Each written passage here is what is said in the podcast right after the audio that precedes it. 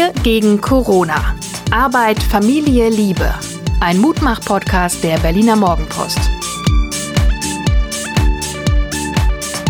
Hallo und herzlich willkommen. Hier ist wieder der Mutmach-Podcast der Berliner Morgenpost. Mein Name ist Suse Schumacher. Ich bin Psychologin, Coachin, Mutter, Gefährtin und Mensch. Und mir gegenüber sitzt Hajo Schumacher, der normalerweise immer mehr oder weniger liebevolle Zuschreibungen von seiner Gattin bekommt, heute nicht. Ich hoffe mal, das ist ein gutes Zeichen. Mein Liebes, deine 48 Stunden, die letzten, wie waren die? Meine letzten 48 Stunden waren vor allen Dingen ein Gaumenschmaus, weil ich gerade sehr aktiv mit vegetarischen Gerichten unterwegs bin. Du wirst das bestätigen können. Ich habe Sonntag gekocht, ich habe mhm. gestern Abend ja. gekocht, heute Mittag. Äh, es macht mir gerade total Spaß, frische Sachen zu kaufen, regionale und mir dann zu überlegen, was ich daraus machen kann. Gleichzeitig stelle ich fest, dass mir das total gut tut. Wir essen jetzt seit über einer Woche nur vegetarisch, verzichten auch auf Alkohol. Ich merke, ich dass die ja, gestern habe ich ein Glas Wein getrunken, stimmt. Aber ich merke so, dass ich äh, doch viel frischer und wieder fröhlicher durch die Gegend stratze. Es ist interessanterweise wirklich, es wirkt sich auf die Schlafqualität aus und vielleicht ein bisschen auch auf die Laune. Ich sage mhm. einfach mal, was in meinem Kopf passiert, wenn du vor zehn Jahren gesagt hättest, hey Schatz, heute Abend gibt es Blumenkohlrisotto dann hätte ich mir ganz schnell eine mehr oder weniger gute Ausrede überlegt, warum ich heute Abend leider ein dringendes, nicht umlegbares Geschäftsessen hätte haben müssen. Inzwischen lasse ich mich darauf ein. Ach, mehr noch, ich freue mich sogar drauf. Blumenkohlrisotto. Also, wenn ich jetzt wirklich High-End-Kritik üben darf. Es war eine Spur trocken. Es hätte ja. noch ein ganz klein bisschen schleimiger sein dürfen, so, so Risotto schleim, ne? so, ja. Mm. Risotto ist halt echt schwierig, weil dieser Reis immer noch mal so bis zum letzten Moment saugt und der quillt halt in genau. der Pfanne und du musst so. halt immer wieder ähm, Gemüsebrühe nachgießen. Genau. Und man denkt immer jetzt 25 muss doch, Minuten lang. Jetzt also. muss mal irgendwann mal gut sein, aber dieser Reis ist echt sagenhaft speicherfähig. Also Blumenkohlrisotto schwer unterschätzt. Selbst unser Sohn, der nun wirklich ein sehr spitzfingeriger Esser ist, fand's okay. Und ich bin dir extrem dankbar. Einer, einer der Höhepunkte meiner letzten Tage oder Wochen auch, kann ich auf jeden Fall sagen. Dazu kam ein Text, den ich gelesen habe, den ich inzwischen zweimal gelesen habe, weil ich ihn so stark fand, Maxim Biller. Maxim Biller ist ja sehr umstritten, auch zu Recht, weil er ein alter Polterkopf ist. Die Älteren erinnern sich an 100 Zeilen Hass, als mhm. es Tempo noch gab. Das war, glaube ich, sogar auf der letzten Seite. Ne? Ja. 100 Zeilen Hass. Und Maxim Biller hat dann irgendwie so die Sau von der Kette gelassen und irgendjemand so in Grund und Boden genagelt. Ja. Und es machte richtig Freude, weil es schlau war weil der ist zwar böse, der Maxim, aber er ist auch wirklich ein Schlauer, geht auch keinem Streit aus dem Weg und der hat in der Zeit etwas über Identitätspolitik geschrieben. Das klingt erstmal ja, völlig harmlos. Sich, Was ja, soll das? Genau. Es ist eine linke Spezialität. Man denkt sich, hä, die Identitären, das sind doch eigentlich die von rechts. Ja, die Jugend, man jetzt annehmen. Der Jugendsturm der Neonazis. Hier geht es halt tatsächlich um Identitätspolitik, kommend von im Wesentlichen amerikanischen Universitäten, die den Menschen als naja, quasi singuläre Opfergruppe begreift. Das geht so ein bisschen einher mit Andreas Reckwitz, Zeitalter oder Gesellschaft der Singularitäten, hat auch was mit Digitalisierung und Individualisierung zu tun. Also jeder von uns ist was total Besonderes. Mhm. Ne? Und du versuchst ja, indem du dein Essen fotografierst, deine Klamotten, dir einen neuen Namen gibst, weiß der Geier, was irgendwie dir ein Tattoo stechen lässt, was sonst keiner hat, versuchst ja irgendwie einer von acht Milliarden zu sein. Irgendwie aus der groben Masse abzuheben. So, wenn alle sich abheben, funktioniert es irgendwie nicht. Nee. Und wenn alle tätowiert sind mit einem total außergewöhnlichen Tribal aus Neuguinea, dann fällt es halt auch nicht mehr auf. Und das Problem an dieser Identitätspolitik ist, der Mensch begreift sich selber im Wesentlichen als diskriminiertes Opfer. Ne? Also Frauen sowieso, Einwanderer sowieso, Menschen, die irgendwie nicht ganz perfekt sind, zu dick, zu dünn, zu groß, zu klein auch. Also du kannst Rechte auch ganz stark.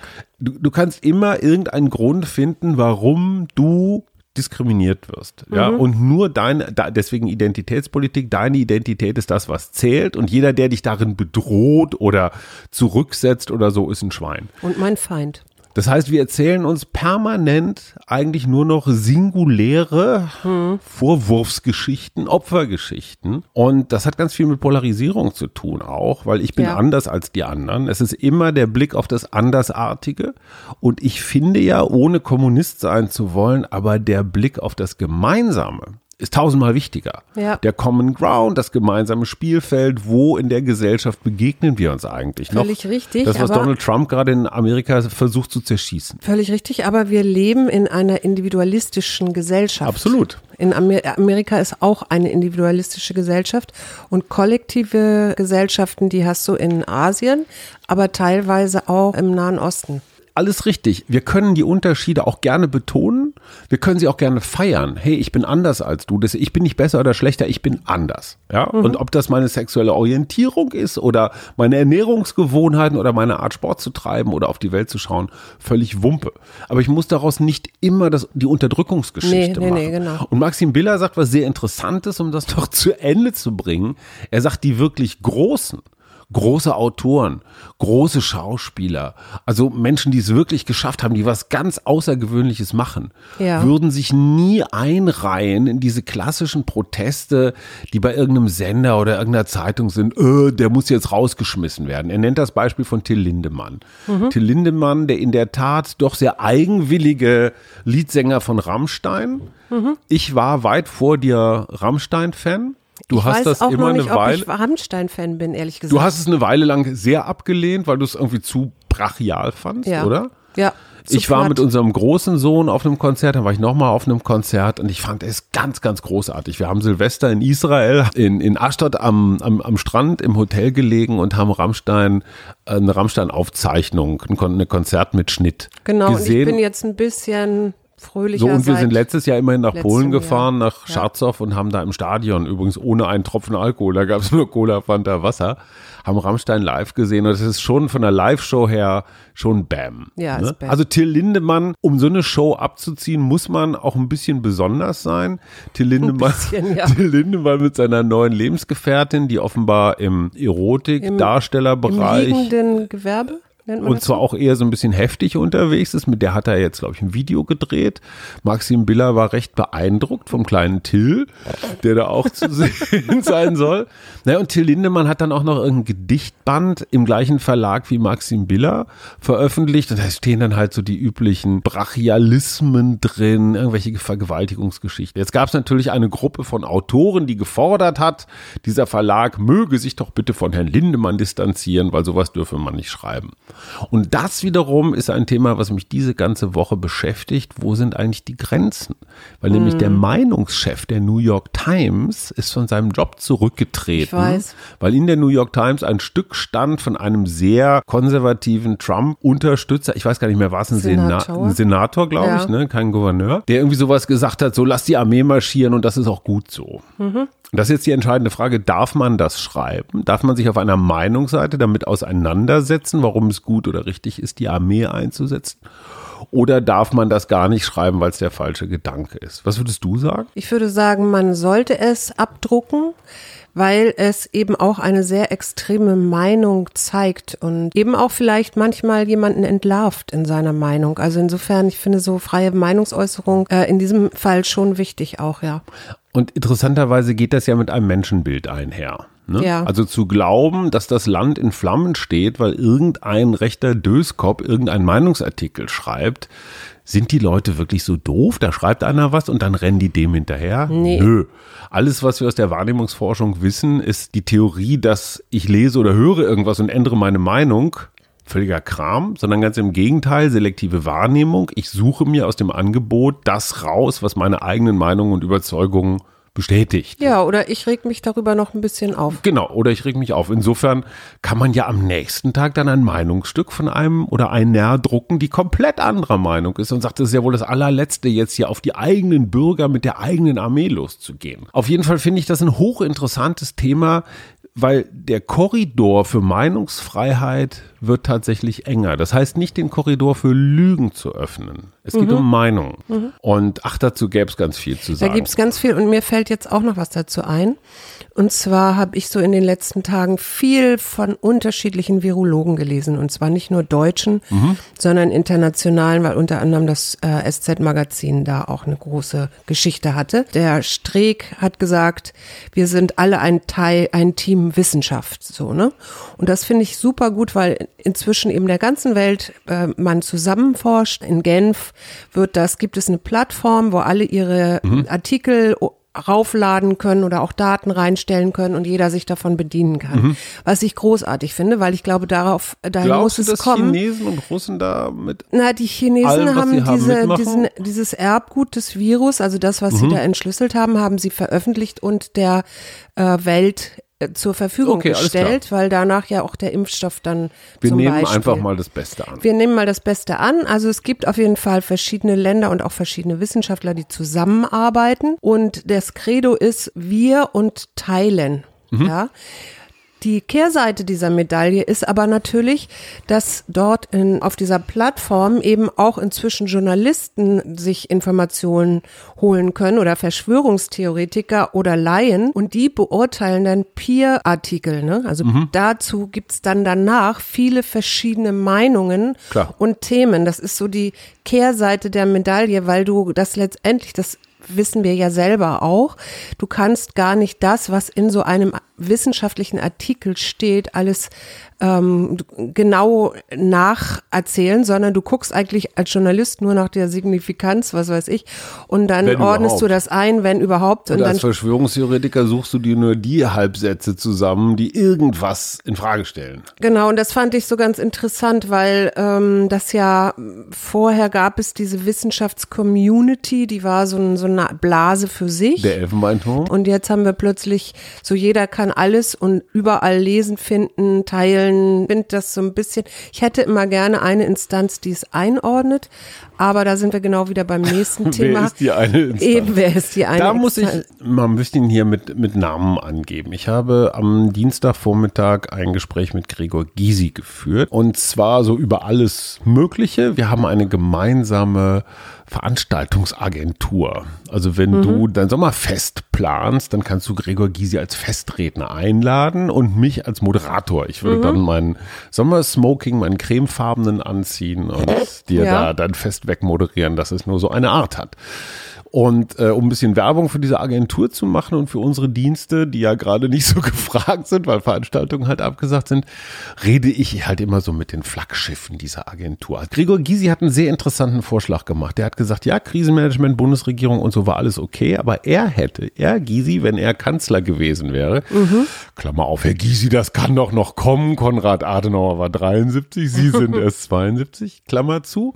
Sagte Gysi, pass auf, nicht einen, also nicht den armen Drosten, auf den sich dann alles stürzt und alles projiziert, sondern du holst dir ein Gremium mit 8, 10, 12 der führenden Virologen aus Deutschland. Ja. Ja, dann kann auch nicht ein Ministerpräsident sagen, so das ist meiner, ne, ne Streeck gehört Laschet und, und Drosten gehört Merkel. Ja, was oder so. der aber übrigens ganz weit von Ja, sich weiß. natürlich, klar, aber du kannst ja nichts dagegen machen, instrumentalisiert zu werden. Wenn du jetzt so ein Gremium hast, acht bis zwölf Männer und Frauen, und die tagen praktisch täglich und sprechen Empfehlungen aus und müssen sich austauschen. Mhm. Ein Waisenrat. So eine Art, genau, so eine Art Rat der Weisen. Und wenn die nicht, sagt Gysi, wenn die nicht zu einem gemeinsamen Urteil kommen, also Masken, ja, nein, vielleicht, dann müssen sich die Streithähne kommen dann mit auf die Bühne und müssen öffentlich begründen, warum sie jetzt unbedingt für oder unbedingt dagegen sind. Und dann muss der Politiker, die Politikerin, in diesem Fall die Kanzlerin oder der Gesundheitsminister oder der Ministerpräsident argumentieren, warum er den einen Vorschlag, warum er dem nicht folgt, sondern dem anderen. Gysi sagt, das hätte den großen Vorteil gehabt. Wir hätten die gesamte Debatte über für und wider, ja, nein, hin und her hätten wir öffentlich gehabt. Ja. Natürlich wären diese Sitzungen dann wahrscheinlich auch ziemlich lang geworden. Die wären vielleicht auch ein bisschen komplex geworden. Aber so ist es nun mal. Was hältst du von so einem, ich sag mal, so einem Senatorenvorschlag?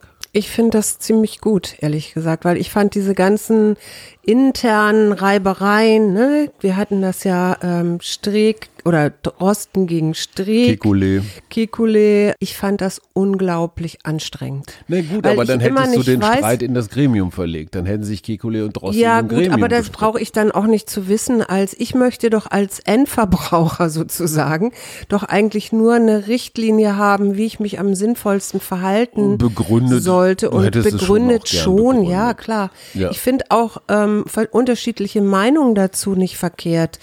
Ähm, der Streeck hat zum Beispiel jetzt gesagt, er hätte das äh, begrüßt, wenn wir nun nicht alles so strikte Isolation, in, also nicht alle in Quarantäne, Mhm. sondern lieber, aha, da ist ein Ausbruch, Mhm. okay, und dann dort alles in strikte Isolation. Gut, aber das Sowas ja hat, die haben die in die Südkorea auch gemacht. Und da gehen zum Beispiel Restaurantbesuche nach wie vor. Was man in Südkorea zum Beispiel nicht macht, ist, dass man große Menschenmengen aufeinander lässt oder Ja. so. Ne? Das weiß aber der Südkoreaner und dementsprechend kann er sich auch normal im Straßenbild äh, mit Maske natürlich und Abstand ähm, Man bewegen. muss dazu sagen, dass die Asiaten natürlich durch die Vogelgrippe, also durch SARS damals, ne, wann war das, Anfang der Nullerjahre, Ja. schon ein bisschen, also die haben schon eine Pandemie-Vorsprung an, an Verhaltenssicherheit. Ich glaube auch, dass wir uns beim nächsten Mal hier in Deutschland oder in Europa auch anders verhalten würden. Wir üben uns da halt so ran. Ja. Ne? Was, was hast du denn noch? Ich fand noch ganz interessant einen äh, Artikel über die spanische Grippe. Da wird so schön erzählt, wie man eigentlich völlig blauäugig das Ganze überhaupt nicht richtig einschätzt, weil ja auch kurz äh, mitten im Ersten Weltkrieg. Und da zitiere ich mal, der Berliner Tag druckte noch im Sommer Spottverse, diese fiebrigen Beschwerden keimten fern im schönen Süd, wo die Mandeln direkt dicker werden und die Rübe plötzlich glüht. Ne? Und Nicht unlustig. äh, das fand ich so ganz interessant, weil unter anderem dort auch ein Friedrich Trump auftaucht, der an der spanischen Grippe gestorben ist. Nein. Und wer ist dieser Friedrich Trump? Und was hatte er vorher, kurz vorher gemacht vor seinem Ableben? Lass mich Eine raten. Lebensversicherung abgeschlossen. War der schon ausgewandert? Der war schon ausgewandert, der ist in Aus New der York Pfalz, gestorben. ne? die, genau. die Trumps kommen aus der Pfalz. ja. Ich Ach, glaube, dann hat ich er eine weiß, das Lebensversicherung abgeschlossen. Dann ist er gestorben an der spanischen Grippe. ja.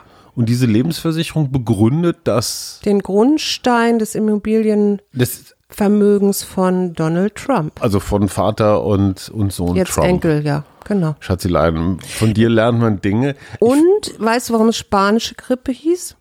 Keine Ahnung, Oder ich kenne heißt- nur spanische Fliege. Das ist ein geheimnisvolles Potenzmittel. Weil die verschiedene Länder das ganz lange verschleiert haben, so von wegen, hier gibt's keine Grippe. Mhm. Und im Frühjahr dann aber 1918 der spanische König erkrankt ist und da das Land nicht in den Krieg involviert war, hat natürlich die Presse darüber berichtet und dadurch heißt es spanische Grippe. Ah, und Trump hat ja versucht, es zur chinesischen Grippe zu machen, ne? am Anfang von Nee. Corona. Ja, die Corona-Grippe ist dann noch was anderes. Es hat ja nichts mit der spanischen zu tun. Ich aber ich grüße- fand es interessant. Ich habe mir ist auch noch was ganz Interessantes passiert. Ich grüße hiermit Johanna Kirschbauer. Warum? Weil die im ersten Namen eigentlich Corona heißt. Sie behauptet, sie ist die älteste Corona in Deutschland. Also tatsächlich als Frauenvorname. Sie ist 79, wohnt in Hamburg. Aktive noch Tennisspielerin, Cabrio-Fahrerin, so eine richtige Hamburger Lady, wie man sich das vorstellt. Und die hat einen bezaubernden kleinen Text geschrieben, warum sie überhaupt keinen Bock mehr auf irgendwelche Wortwitze oder dämlichen Fragen mit Corona hat. Nach dem Krieg war sie Muckefuck. Da gab es so eine Radiowerbung, so, oh, trinkt alle Corona, also so ein Kaffeeersatz. Dann kam irgendwann das Bier, also das mexikanische Bier, das gab, kam interessanterweise erst in Dosen, später in Flaschen. Und jetzt muss ihr Mann immer den üblichen Scherz machen, ja, also ich lebe schon seit 30, 40 Jahren mit Corona und es hat mir nicht geschadet. Und sie hat auch überhaupt keinen Bock mehr und sagt, ey, tut mir einen Riesengefallen. Ich möchte weder Corona-Tote, noch Corona-Opfer, noch Corona irgendetwas. Ich nenne mich jetzt wieder Johanna und äh, hört bitte auf, mich mit Scherzen zu nerven. Also schönen Gruß an Corona. Und ich wollte dir noch sagen, du hattest übrigens recht, Eberswalde stammt tatsächlich vom Eber, also das die, die Namensnennung, nicht von der Eberesche. Es hat auch tatsächlich im Wappen einen Eber. Ich wollte noch hinweisen auf einen Kongress, den ich sehr interessant fand, zu dem ich eine Einladung bekommen habe. Und zwar geht es um wertebasierte Innovation. Ja. Und das finde ich total spannend. Innovation um jeden Preis, also erfinde irgendeinen Quatsch, der unsere Kinder irgendwie dummsüchtig oder noch irgendwas macht. Oh, Entschuldigung, ich meinte TikTok. Das ist nicht wertebasiert, sondern wenn ich etwas Neues erfinde, egal ob das Automobil oder Essen oder sonst was ist, dann sollte das wertebasiert sein. Dann sollte es also im Einklang mit, ich sag mal so, den Grundwerten sein, die uns, uns allen wichtig sind, ob das Naturschutz ist, ob das moralisch, ethisch, gesellschaftlich, Nachhaltig. demokratisch, nachhaltig ist. Und deswegen Innovation schön und gut, wertebasierte Innovation schöner und besser. Mhm, Finde ich super. Und da wollte ich dich eigentlich mal fragen, meinst du eigentlich, dass wir jetzt das Ende der Globalisierung haben durch Corona? Nein. Weil wir haben ja ziemliche Einbrüche in unseren Exporten. Ja, aber der, was zum Teufel soll sich daran ändern in dem Moment, wo man diesen ganzen Kram wieder bewegen kann? Ich meine, es fahren jeden Tag ellenlange Züge von China nach Duisburg. Da wird der ganze Krempel hingeschafft und zurückgeschafft werden dann die Autos oder mit den Schiffen. Ich finde es dramatischer, dass angeblich 200.000 Menschen gerade immer noch auf See sind. Auf See, auf, See? Handelsschiffen. Insbesondere auf Handelsschiffen. Die dürfen in keine Häfen rein, weil die Hafenmeister Angst davor haben, dass ihnen jetzt der nächste Corona-Fall präsentiert wird. Und ich finde, auf so einem Schiff, da geht man sich schon ganz schön schnell auf den Senkel, ne? In dieser Enge und du kannst nicht wirklich raus und dann ist noch schlechtes Wetter und so. Die haben echt mal Mitleid und richtig gut bezahlt sind diese Seeleute aus Burma und von den Philippinen auch nicht. Ich habe noch zwei Sachen. Erstens gibt es inzwischen Goldschakale in Niedersachsen. Die kommen aus Südosteuropa eingewandert und das sind alles Folgen des Klimawandels. Aha. Weil dadurch, dass meist sich dann ja die Erde erhitzt, also es wird wärmer, ne? Die Erd, der Erdboden wird wärmer, bestimmte Pflanzen wachsen nicht mehr, weil denen das zu warm wird, beziehungsweise siedeln eventuell dann, oder das hat, kann man richtig nachweisen, dass die äh, dann in kältere Gebiete auswandern sozusagen, aber Pflanzen brauchen halt ihre Zeit. Aber die Tiere, bei den Tieren geht's natürlich schneller und wenn die zu, zu Hause kein Essen mehr fest finden, dann gehen sie auf Wanderschaft, ist ja klar, so wie die Wölfe hierher kommen und jetzt haben wir eben auch Goldschakale. Klar, und jeder Und McDonalds die wiederum- Mülleimer ist halt fest. Sind aber eigentlich ganz, die sind eben nicht in Städten zu finden, die sind nämlich ziemlich scheu. Äh, Die attackieren auch keine Nutztiere, sondern die äh, ernähren sich eher so von kleinen Lebewesen, also so Ratten, Mäusen, Sachen, die sie im Wald finden. Also die wirst du nicht in einer Schafsherde oder so wie Wölfe finden. Schätzelein, du weißt doch auch, dass diese Viecher ziemlich gelehrig sind, ne? Und zwei, drei Generationen, zwei, drei Generationen später werden die ihre Scheu ablegen und auf einmal siehst du das Weiße im Auge des, was? Goldschakals. Das Goldschakal. Die Shiri, sehen so ein bisschen aus wie Film- Fuchs, Füchse und ich habe noch eine positive Ah, okay. Firma Ja, in diesem. Fall, nämlich die Prignitzer Landschwein GmbH. Und was ist an denen so besonders? Die Schweine gab- kriegen Namen. Im Bundesrat wurde in der letzten Woche eine Entscheidung über das Tierwohl wiederum wieder vertagt. Mhm. Da ging es darum, dass eine Muttersau, also Schweine ähm, werden zweimal im Jahr schwanger, Sauen. Und die werden dann in so einen Metallkäfig gesperrt. Der ist gerade mal so groß wie sie selber und sie können sich in dem nicht umdrehen. Sie können sich nur auf die Seite legen, aber dann auch schon zu beengt. Und die Ferkel sind dann in einer anderen Kiste und können da so gerade an die Zitzen ran, ja. Okay. Da gibt schon ziemlich lange äh, große Proteste der Tierschützer mit gutem Recht, weil diese Schweine wirklich zwei bis drei Jahre lang äh, für die Ferkelzucht genutzt werden. Dann Ja. leben sie noch vielleicht zwei Jahre, dann werden sie geschlachtet. Normalerweise können Schweine bis zu 20 Jahre alt werden und die sind dann eben auch entsprechend äh, gesünder, ja. Ja, die werden auch gesünder gehalten. Ja, aber die leben jetzt nicht die ganze Zeit in diesem Stahl, die meiste Zeit in diesem Kasten. Stahlkasten. wo sie genau. dann nur ihre Zitzen raushalten, um. Okay. Genau. Diese Sauen sind dann eben auch häufig krank, nämlich haben Ja. Gebärmutterentzündung oder Gelenkprobleme. Klar. Aber jetzt, jetzt, jetzt mal ehrlich, du als Psychologin, ja? ja. Was geht in so einem Tier vor, wenn du nur fünf deiner normalen 20 Jahre lebst und die die ganze Zeit in so einem Die, sind, die stehen, BDSM-Schweinekasten? die stehen permanent unter Stress. Also, oder sind ja auch, depressiv, weil die haben doch alle eine Meise. Me also die Schweine Ja. haben eine Meise. Ja, ja, ja. Und warum ist es so? Weil wir ganz viel Schweinefleisch exportieren, Ja. billiges Flein, Schweinefleisch quasi in die Märkte streuen. Ja? Russland und China übrigens. Ja. Wohlstand interessanterweise, also die Menschen, gerade in China bildet sich eine neue Mittelschicht raus und Fleisch essen ist ein Zeichen von Wohlstand. Das kann ich mir leisten. Ja, unglaublich. So, und jetzt kommt wieder die böse Frage des alten weißen Mannes. So wie wir die Sauen züchten, ist schon schlimm genug. Ja. Nur wenn wir das jetzt den Russen, Chinesen, Kasachen oder sowas überlassen, glaubst du, dass es da dann den do- dort gezüchteten Sauen besser geht? Nein, das glaube ich nicht, aber ich Du wolltest finde. noch die gute Nachricht erzählen. Ja, das erzähle ich gleich. Also ich, es gab daran auf jeden Fall, Frau Klöckner hat gesagt, 15 Jahre machen wir eine Übergangszeit, dass die Bauern ihre Ställe größer bauen können, ja. Mhm. Also dass die Sau sich dann so ein bisschen besser umdrehen kann. also pro Jahr ein Zentimeter.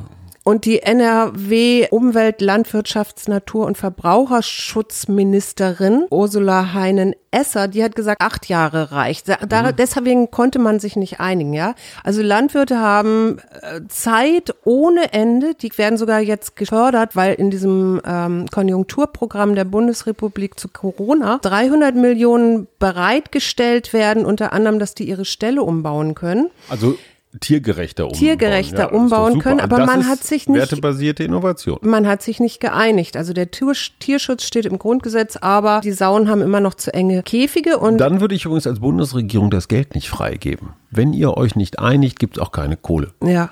Und die Prignitzer Landschwein GmbH, die macht das eben schon richtig und die macht es vor. Die haben da große Ställe, wo in den ersten Monaten Mütter und Kinder zusammen sein können und äh, die Schweine einfach auch Platz haben und sich bewegen können. Das kann man sich im Internet angucken, weil die tatsächlich dann, Frau Klöckner hat sich jetzt auch angesagt, irgendwie im September, weil man da tatsächlich vorbeifahren kann und sich das angucken Die macht kann. doch sonst immer so Nestle und so Reklam. Okay, das ist ein anderes Thema. Schiri, eine wunderbare, ich finde allein schon Prignitzer Landschwein GmbH, schon, schon der Name ist Christian Programm. Ulmen würdig. Also meine Beste, ein Film mit I. Ja, mir fiel sofort Indiana E.T.. Jones ein, Och Mann, der ist leider gut, ja? Ice Age.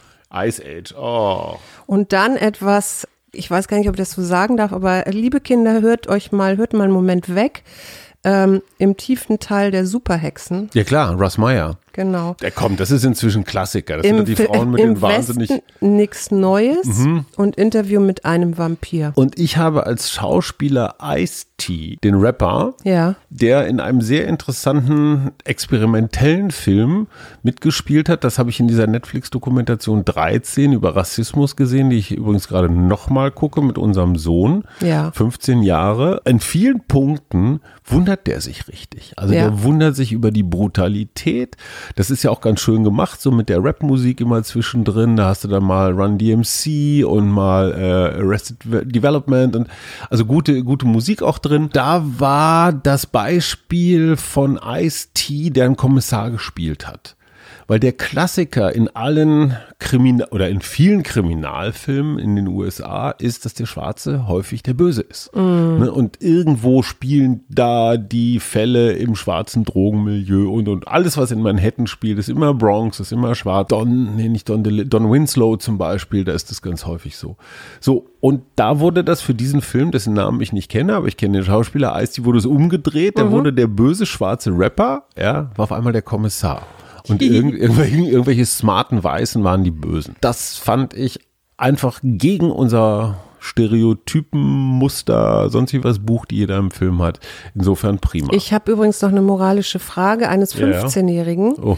Darf ich in Zeiten, wo Rassismus wieder so an der Tagesordnung ist oder so im Gespräch ist, darf ich da sagen, ich wünsche mir einen schwarzen Freund? Unbedingt. Ich finde das großartig, Also hat er ja tatsächlich gemacht. weil also, es sein Impuls, er hat, er würde gerne mal in andere Kulturen gucken. Mhm. Und es muss ja nur, weil einer eine andere Hautfarbe hat, muss er nicht mal eine andere Kultur haben. Nee, überhaupt aber, nicht. aber einfach, er wünscht sich Diversität in seinem Bekanntenkreis. Und das Mhm. finde ich erstmal grundsätzlich ein sehr positives Signal. Weil so wie wir erzogen, also ich jedenfalls erzogen worden bin, ging es eher um Homogenität im Bekanntenkreis. Da mussten alle irgendwie ähnlich sein. Ja. Und insofern, ich, ich finde, Verschiedenheit ist die beste Vorsorge gegen rassistische Kinder. ich hoffe auch tatsächlich da auf unsere Kinder, weil die wachsen ganz anders, werden ganz anders groß, weil bei mir ja auch damals so, da waren so die ersten Gastarbeiterkinder in der Genau. Schule, ne? Ja, das kennen wir. Ich habe Hingabe gezogen. Hingabe. Also ich mag das total gerne. Ja. Wem oder was wirst du dich in den nächsten 48 Stunden Ja, ich hingeben, gebe Schatz? na, dir natürlich. Ja, und jetzt wirklich? Ich äh, gebe mich jetzt nur, weil ihr zuhört. jedes, jedes Mal in, in jede Aufgabe, die ich mache, ob ich nun arbeite und coache oder ob ich koche oder so, das versuche ich immer voller Hingabe zu machen. Das heißt, mich wirklich komplett darauf einzulassen und dann auch dabei zu sein. Das ist im Prinzip Achtsamkeit äh, tagtäglich, im Hier und Jetzt sein. Da kann ich mal ganz selbstkritisch sagen, ich würde das gerne, aber ich habe diese fürchterliche Angewohnheit, ich weiß auch gar nicht, woher das kommt, aber mit meinen Gedanken schon bei der nächsten Aufgabe zu sein. Also wenn wir jetzt hier im Podcast sitzen, dann überlege ich jetzt schon, oh, wie kann ich denn das jetzt schneiden oder was mache ich raus oder muss ich was umstellen oder so. Und das ist das genaue Gegenteil von Hingabe. Das ist eigentlich schon, was ist denn das? Das ist schon in der Zukunft sein, was übrigens echt stresst auch. Ne? Absolut. Kostet viel Energie. Worüber reden wir am Wochenende? Das war hedonistischer Verzicht, wobei Verzicht, hast du ja gesagt, ist nicht deins. Ist mir zu negativ. Ja, ist dir zu negativ. Das werden wir noch ein bisschen, glaube ich, dran feilen an dem Wort oder an dem Aber, Wort. aber es geht letztendlich darum, um weniger ist mehr. genau. Und zwar weniger, wir meinen alles. Wir meinen zum Beispiel unser vegetarisches Essen jetzt. Ja. Ich empfinde es überhaupt nicht als Verlust, dass wir jetzt seit zehn Tagen keinen Schnitzel, Steak, Gulasch, weiß der Geier, Currywurst auf dem Tisch hatten. Überhaupt nicht. Und Wir gerade essen ein nachdem bisschen wir Fisch, muss man dazu sagen. Gut, aber gerade nachdem wir jetzt alle unsere, unsere Kleiderschränke in Corona-Zeiten ausgemistet haben, ist es vielleicht gar nicht so doof, sie jetzt nicht sofort wieder zu füllen. nee, aber ich habe hier noch die Hingabe, die ich vorlesen Lass möchte. krachen. Bleib bei dem, was ist, statt mit den Gedanken bei dem zu sein, was sein könnte oder sollte. Gib das Bedürfnis auf, das Leben lenken zu wollen und lass dich auf den Frieden des Annehmens ein. Amen. Ist doch ein schönes Schlusswort, oder? Wir hören uns am Wochenende. Bis dahin. Bis Tschüss. dahin. Tschüss. Wir gegen Corona. Arbeit, Familie, Liebe. Ein Mutmach-Podcast der Berliner Morgenpost.